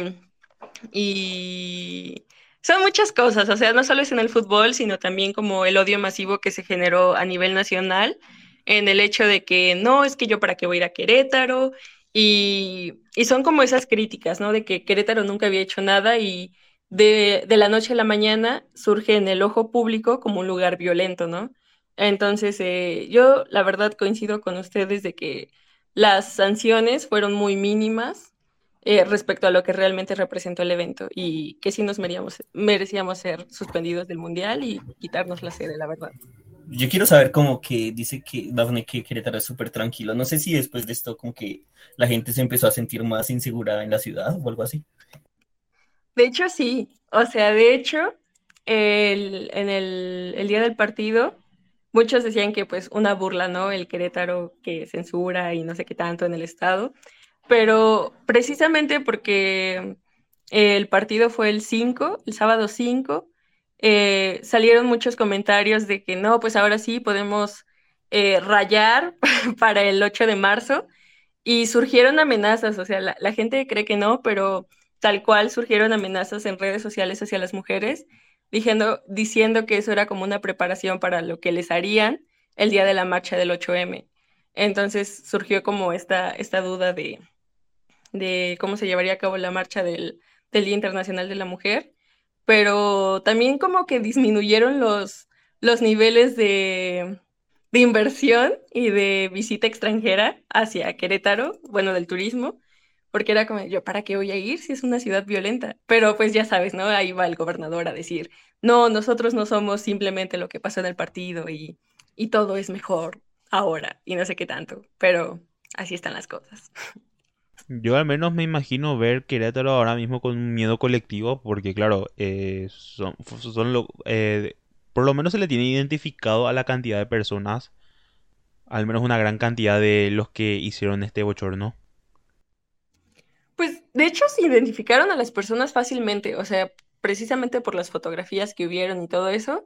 Eh, más que miedo, yo creo que surgió como... Hay unos que decían, no, mira, esta es la foto de, del que hizo esto en el estadio, hay que ir a lincharlo o algo así, ¿no? ¿Sabes? O sea, no era de que eh, ustedes son como 80 personas, nosotros somos más que no nos sentimos representados con lo que hicieron, y si un día te llego a encontrar en la calle, no te la vas a acabar, algo así. Pasamos entonces al siguiente tema que justamente vamos a hablar de la Champions. Sobre los resultados que nos quedamos acá. No sé cómo, la verdad, que íbamos a hablar de Champions de la nada, nos fuimos al tema de Querétaro. Los partidos de la fecha que pasaron, el Bayern Munich le ganó al Salzburgo, el Inter le ganó al Liverpool, Manchester United y el Sporting Lisboa en el partido que absolutamente nadie vio, terminó 0-0. Y el Real Madrid le ganó al Paris Saint Germain. Sebas, ¿alguna reflexión justamente? Primero te quiero preguntar el Bayern, ¿no? De tu equipo que cómodamente. De hecho, antes de que hables Sebas, yo a Sebas le había escrito que Lewandowski iba a hacer hack trick y me dijo, no, el Bayern no golea, no sé qué. Y me hizo, me hizo no apostar, fue culpa no. de él. O sea, el equipo, en el, Bayern. el equipo venía mal y hoy sigue yendo mal porque empató, entonces era imposible eh, imaginar que iba a golear por tanta diferencia y menos que Lewandowski iba a aparecer por meter un hack trick, entonces le dije, no, no creo que golee. Y además, él me dijo, le aposté a Lewandowski y dije, ah, bueno, ya lo hizo, entonces yo, yo no le dije en ningún momento que no lo hiciera. No, pero, o sea, yo, yo a Sebas en lo personal lo considero un experto en el Bayern, entonces yo antes de hacer algo así, o sea, apostarle al Bayern algo, le pregunto, como, ay, ¿qué tal está el Bayern o algo así? Pero pues él me dijo, no, no creo que el Bayern golee porque está mal, no sé qué. Y yo, ah, tienes razón, no sé qué. Pero pues hizo un hack trick en 23 minutos. Pero sí está mal, y sí, sí lo hizo en 23 minutos. Y a ver, el partido, este, yo tengo que admitir que tenía un poco de miedo. Tengo que decir que no pensé que saliera tan bien. Eh, en realidad el equipo jugó bien, pero no jugó tan bien como el resultado refleja, sino que el Salzburgo defendió muy mal. Yo creo que se tomaron demasiada confianza debido al partido de ida donde eh, casi ganan, con el gol de coma en el último minuto salvo al Bayern. Entonces se dieron mucho más confiados en a esa arena para conseguir un resultado que los que se expliquen, ¿no? Pero esa cuarta adelantado contra un equipo como el Bayern, pues prácticamente te está regalando. Entonces el marcador refleja, ¿no? Una muy mala defensa, un partido pésimo de Camará que en la ida había jugado muy bien. Y bueno, dos penales bien sancionados que... Y bueno, luego el gol de Lewandowski con la suerte y el pase de Müller, entonces... Yo creo que... Yo creo que no esperaba, no, esperaba que golee por tanto y fue así. pero debo decir que yo no esperaba que el, que el marcador sea tan amplio. A mí la verdad me sorprendió porque, claro, justamente con vos era Seba que estuvimos hablando de la previa de Champions y te dije, ojo con el Salzburgo, que es un equipo muy bueno que la verdad puede ser que no tenga tanta repercusión a nivel mundial, pero en la última Champions rindió bien, ahora clasificó, se eliminó contra el mejor equipo del mundo actualmente, con el Liverpool, pero bueno, es otro tema. El punto es que eh, para mí me pareció abultado, no sé qué pensabas, Pipe. Pues la verdad yo solo esperaba el hat-trick de Lewandowski, lo que pasó de para allá también me sorprendió. Bueno, en otro partido tuvimos el compromiso entre el Inter y el Liverpool. El Inter que parecía que iba a ganar fue expulsado. Arturo Vidal fue el que fue expulsado. No, Alex Sánchez. Alexis Sánchez, fue expulsado. Lautaro Martínez marcó el gol del partido. Me sorprendió que el Liverpool haya perdido en Anfield. No pensaba que iba a sufrir tanto. Pero finalmente los dirigidos por Jurgen Klopp se quedaron con el pase a octavos. Si no me equivoco, el Liverpool estuvo entre mis candidatos a los octavos a, ganar la copa, mejor dicho. me mantengo firme, no sé ustedes qué piensan. Eh, bueno, yo tengo que. Sí, yo creo que también voy con el Liverpool. Voy con el Chelsea, quizá. Pero hablando un poco más a fondo del partido, perdón que te interrumpa, este, me parece un partidazo de Skriniar y de Lautaro Martínez. Lautaro Martínez que venía siendo bastante criticado realmente porque no, no venía haciendo muchos goles. En la serie venía marcándole solamente los de la mitad de la tabla para abajo, entonces empezaba a generar un poquito de dudas, pero yo creo que fue, y terminó siendo el gol que, bueno, con el que andaron el partido, pero no clasificaron, así que bueno, tapó un par de bocas Lautaro Martínez con ese partido. Fue un, fue un muy buen partido del Inter, también de Brozovic me pareció muy bueno y, momentos que nos deja como una salvada de vida en la línea contra Luis Díaz, ¿no? ¿Vos, Vive, querías decir algo, Yo pensé que el Inter iba a remontar, yo lo iba muy bien hasta que, expulsaron a Alexis. Tenía que remontado. De hecho, yo creo que si no hubieran expulsado a Alexis también remontaba tranquilamente. O bueno, no tranquilamente, pero pudo llevar al largo. Pues no remontaba, pero sí empatado en la serie, segurísimo. Sí, claro, lo llevaba al largo. Sí, sí. ¿Hay alargue en Champions? ¿O no era? No, claro, en solamente Libertadores es penales directos, y allá es alargue. Allá es alargue, sí, sí, pero ya no está la condición del gol de visitante. Ahora si empataban 2 a 2 iban a, sí, sí. al tiempo extra. Sí, sí. Luego en el partido que nadie vio, Manchester City empató con el Sporting de Lisboa 0 a 0. Creo que Jurgen creo que, perdón, ¿qué digo? Creo que Guardiola no estaba ni viendo el partido, tenía la tele prendida en el partido de la fecha que fue Real Madrid-Paris Saint Germain. La verdad, yo me acuerdo que estuve viendo este partido en el colectivo, no lo creí absolutamente. El París que estaba ganando al principio, pero hay que decir que el Real Madrid estuvo con uno más. Y ese uno más era Marquinhos. Yo creo que era buen partido de Marquinhos hasta el error, ¿no? No, no, o sea, realmente el Madrid no había hecho. Empezó muy bien, de hecho, los primeros 15 minutos me pareció que hizo lo que no hizo en la ida, que fue estar bastante dinámico en la presión, Vinicius bastante activo por, por banda. Eh, buscando los huecos, Benzema intentando puerta, ¿no? Pero conforme fue avanzando los minutos se notaba un poco el peso de los nombres del PSG, ¿no? Porque, porque aunque no queramos, tienen nombres un poco más importantes quizá a día de hoy en el Madrid, que el Madrid. Pero, y se vio eso todo el primer tiempo, ¿no? Llega el tanto de Kylian Mbappé, yo creo que no creo que haya sido muchos los que dijeran que el Madrid iba a pasar, aunque yo, pues, tengo que decir que quería quedar en Madrid y, cuando me ese momento el gol dije, bueno, ahorita meterán otro y a ver cómo se pone esto, pero ya en realidad que fueran tres no me lo esperaba y tan rápido tampoco un partidazo de Benzema después de bastante tiempo me parece que vuelve a ser tan decisivo en una serie. Me parecía muy flojo el partido de Asensio. Vinicius me quedó de ver. Partidazo de Modric, Cross, Cross eh, bueno, me parece que no, es un partido para Cross. Cross ya para mí está en una época en la que no puede jugar ese tipo de encuentros. Buen partido de Fede Valverde. De, reemplazó bastante bien a Casemiro, que era, era preocupación. Eh, los laterales no me gustaron ni Nacho ni Carvajal, tengo que decir. De hecho, Lucas Vázquez entró bastante bien. Y la pareja de centrales me, me gustó la militado un poco corto. Y bueno, Courtois hizo lo que pudo, ¿no? Pero un, un, un buen Madrid, tampoco me parece que sea un muy buen Madrid, ¿no? Que bueno, termina dependiendo también del error de salida de Donnarumma y que no me parece falta. Tengo que decir que no me parece falta. No, no. Y, falta no fue. sí, pues sí. De hecho, Pochettino se, Pochettino se quejaba bastante de eso, ¿no? De que era una falta. A mí no me parece falta. Me parece que no se me le quita el balón y ahí es cuando cae Donnarumma. Pero le faltó malicia a Donnarumma, se hubiera quedado tirado. Yo creo que el árbitro ha pitado la falta. Sí, bueno, pero en ese momento también reaccionas por instinto, ¿no? Ves que te quitan la pelota y tienes que hacer algo rápido para volver a tu porta la portería. no, Ahí se ve que no es tan experimentado, todavía tiene una corta edad. Sí, de hecho yo tengo que decir que Donnarumma me, me, me gustó bastante la temporada pasada, eh, la, la Eurocopa con, con, Italia. Justo Luca, con Lucas, la vez pasada que hicimos el podcast, yo puse a Donnarumma como el mejor de la temporada pasada. Pero tengo que decir que me parece que hay momentos para cada uno, ¿no? Y creo que en Champions League, en octavos de final contra un equipo como el Real Madrid, era, era necesaria la experiencia de Keylor Navas. Keylor Navas que para mí es un jugador muy infravalorado, ¿eh? Sí, yo creo que si no fuera, perdón que te interrumpa, si no fuera costarriqueño, para mí sería top 5. No, yo creo que al menos en su paso por el Real Madrid, a Navas no se valoró como se debía.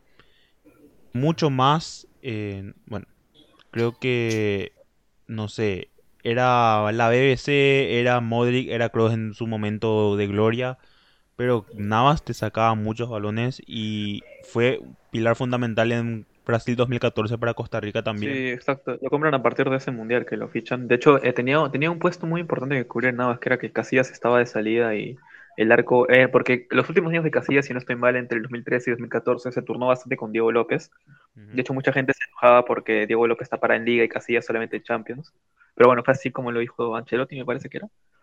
Pero bueno, la cuestión es que cuando Casillas se va, llega, llega Navas y pues respondió de la mejor manera. Llega del Levante, si no estoy mal. No me acuerdo de dónde, pero se fue ahí y la rompió.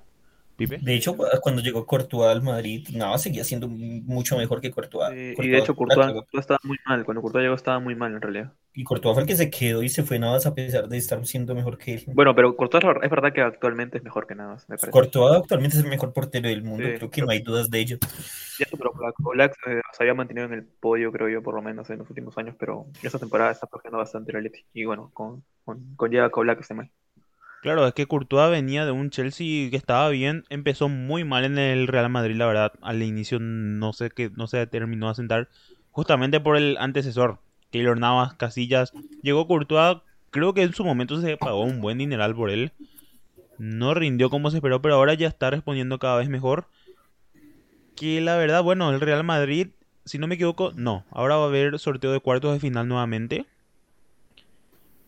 Y bueno, yo en lo, yo lo particular espero verle al Real Madrid contra el Bayern Múnich. Yo también quiero, para que se vea que Benzema es mejor que Lewandowski, más que todo. Yo también quiero ver para que Barrio se caiga. Y en un hipotético partido así, aún así yo creo que el Real Madrid es 51-49. No creo, yo para mí parte como no parte como favorito ahora contra ninguno de los tres que están, ni contra el City, ni contra el Liverpool, ni contra el Bayern. Yo creo que yo creo que sí, con el Bayern como está y con tantos lesionados, yo creo que el Madrid sí parte como favorito. No, no me parece, porque ya ver más con Benzema en este nivel. Yo, yo siento que es que el Madrid siempre en Champions siempre depende como de destellos de ciertos jugadores. Bueno, ahora el Bayern está lesionado Davis todavía, que me parece que vaya a retomar todavía, pero Goretzka justo vuelve a entrenar el martes, entonces probablemente ya esté a tope para, para el partido de ida de las Y bueno, y para ir cerrando los partidos que quedan que van a hacer esta semana, el martes van a jugar el Manchester United contra el Atlético de Madrid, el Ajax contra el Benfica, la Juventus contra el Villarreal el miércoles y el Lille contra el Chelsea también el miércoles. Candidatos yo creo, yo me quedo, la verdad que el United, yo me acuerdo que dije va a ser campeón de la Champions, me estoy arrepintiendo, estoy recogiendo cable, pero bueno, me mantengo también y creo que el United puede pasar contra el Atlético de Madrid. Bueno, no creo que alcance para que sea campeón de Champions. Yo creo que sí, le da para pasar al Atlético. Cristiano viene a hacer hack trick, que el Atlético siempre se le da muy bien, entonces yo creo que con Cristiano pasa. Yo creo que el Atlético lo puede hacer, pero no sé si para no, no, yo creo que llegan hasta cuartos. El que le toque en cuartos lo saca. No, eh, yo me acuerdo que al inicio de temporada me calenté y dije, no, Manchester United va a ser campeón de la Champions. Me mantuve, estoy recogiendo cable de a poco, ¿verdad? Pero bueno, a ver, si, si logro esto, creo que ya me puedo retirar tranquilamente a hablar del fútbol. El Ajax contra el Benfica terminó 2 a 2 en la ida, ojo. De ahí Eh, sale el más débil de los cuartos de final. El Ajax está bien, pero de ahí sale el más Ah. débil de los cuartos de final. Ah, Para mí se me hace que el Ajax es de los mejores equipos. Yo lo tengo entre los cinco más fuertes de esta Está Champions. jugando bien, pero para mí mm, aún así parte como. No parte como favorito, pero ninguno a tocar en- Es que más, más fuerte que el United o el Atlético si pasan, yo creo que sí. Aunque es. bueno, la Juve también anda mal. Yo creo que la Juve lo puede vencer, o a United también, justamente. Si la Juve pasa, justamente. Que La justamente la está Juve va a ir contra el Villarreal, que está 1 a 1 también. La fase va a ser en Turín el partido. Que ojo también la Juve, ¿eh? Hoy creo que le ganó al, al Milan 3 a 0, pero tampoco no es que estaba de la mejor manera. Le ganó a la Sampdoria 3-2, creo que fue. La Jovic anda bien, ¿no? No sé cómo. que voy a hacer algo para que avance. Pero la Jovic anda bastante bien. Aunque no convirtió. Y para finalizar, el Lille contra el Chelsea, que 2 a 0 terminó la ida, ganó el Chelsea. Ahora mismo esperemos que le alcance combustible a Tuchel para llegar a, a Francia, pero probablemente si llega va a ganar, así que no creo que haya Pero yo- los ánimos de los jugadores yo creo que van a influir Exacto. mucho en este partido también. A eso quiero llegar, digo, justo ahora, en medio de esta, toda de esta situación, si el Chelsea queda fuera, catastrófico. Sí, sí, sí. eh, yo creo que más que nada va a ser más amor a la camiseta que otra cosa. Con lo cual, claro, eh, dentro de todo va a ser un ingreso interesante llegar a cuartos de final. A esta altura creo que el Chelsea más que nada se va a priva- se va a mentalizar en lo económico antes que en lo futbolístico. Con lo cual está obligado por lo menos a llegar a semifinal para tener un buen dinerito. Ahora, para mí en esta segunda, en esta segunda semana salen los más débiles para cuartos. Entre el United el Atlético Madrid, pase quien pase, no creo que partan como favoritos frente a cualquiera de los primeros cuatro que ya están. Ajax Benfica piensa lo mismo, Juventus Villarreal igual. Y bueno, el Chelsea es el único que te diría que, puedo- que ve en semifinales, pero a ninguno de los otros siete veo en semifinales. Claro, pero yo creo que estamos de acuerdo que de los cuatro primeros que dijimos que fue Bayern, Liverpool, United, eh, ¿qué digo? City y Madrid. De acá de estos cuatro probablemente esté el, el campeón de la Champions. Y el, bueno, yo creo que será el United, capaz el Ajax, la Juve y el Chelsea. Chelsea capaz le puede hacer pelea, pero en algún momento si sigue así lo que estaba pasando con el Chelsea le va a pesar y le, va a complicar para seguir adelante en Champions. Ahora pod- podrá el United aguantar. eh, podrá el ahora no sé quién va a meter a más autobús, no si el United o el, o el Atleti. Pero claro, Cristiano tiene la misión de, de volver a batir al Atleti y clasificar. Pipe, ¿alguna reflexión? Yo, no sé, yo creo que el United va a pasar. Yo siempre confío en Cristiano en Champions. De hecho, Dafne es muy fan de Cristiano. Ella también me dijo que el United iba a ganar. Pipe sigue soñando con eso. Quizá algún día lo pueda lograr, pero hasta el momento no se ha dado. Y bueno amigos, antes que esto se vaya de control, hasta acá el episodio de hoy, espero que les haya gustado. Redes sociales de cada uno, la verdad que, bueno, fuimos cuatro, en total somos como siete los que estamos acá en el grupo de amigos. Algún día vamos a traerla todos juntos, faltó Rodri, faltó Brian. Nada, Yo no Sebas el Reyes. grupo, me excluyeron. No, Güey, vos saliste, vos saliste, vos saliste. Vos saliste del grupo. Me excluí. No, si, si te vuelven a meter, te vas a volver a salir. Entonces. ¿qué decías, Lucas? Nada, Hacemos la prueba. A ver, creo que Dafne es la administradora, así que... Sí, Dafne es la admin, Pipe así no que... estar en ese grupo. Pipe se sale. A ver, hay que hacer la prueba, ¿eh? Si mételo un poco ahora, capaz se va a quedar y justo cuando termine el programa va a salir, pero... Bueno, Sebas, redes sociales. Eh, mi Instagram es Seth-Reyes, igual mi Twitter. Daf. Bueno, vive. Ya, ya volví, Bueno, ya volví. ¿Qué? ¿Lo quieres decir tú o lo digo yo? Pipe sabe de memoria tus redes. No me las sé. Sí, Bueno. Pipe se la sabe. Tú dilo mientras te agrego al grupo. Las redes de Dafne son, no me las sé. Son Bueno, tuyo. Azui. Las mías son, yo aparezco como Pipe Kenox en todas las redes sociales, para que me- los que me quieran seguir. Ok. Eh, Lucas Valer 19 en Instagram, Twitter, la cuenta del podcast arroba charlemospI. Mi canal de YouTube que está más inactivo que... bueno, no sé quién está tan inactivo, la verdad, porque está más muerto que... Hola, soy Germán, la verdad, pero bueno. Vamos Pero a lo vamos si- a revivir. Sí, hay que revivirlo, ¿eh? Capaz algo de este programa salga por ahí. Dafne, tus redes para ir cerrando. Eh, sí, en Instagram soy arroba Dafne Arreola Y en TikTok soy arroba dafnearreola5. Y Ella ya. es la única que da TikTok. TikTok. ¿Usted tiene TikTok? Yo sí. Yo sí tengo, pero no me acuerdo cuál, cuál es. Y bueno, eso sería todo. Nos vemos hasta el próximo programa. Chau, chau.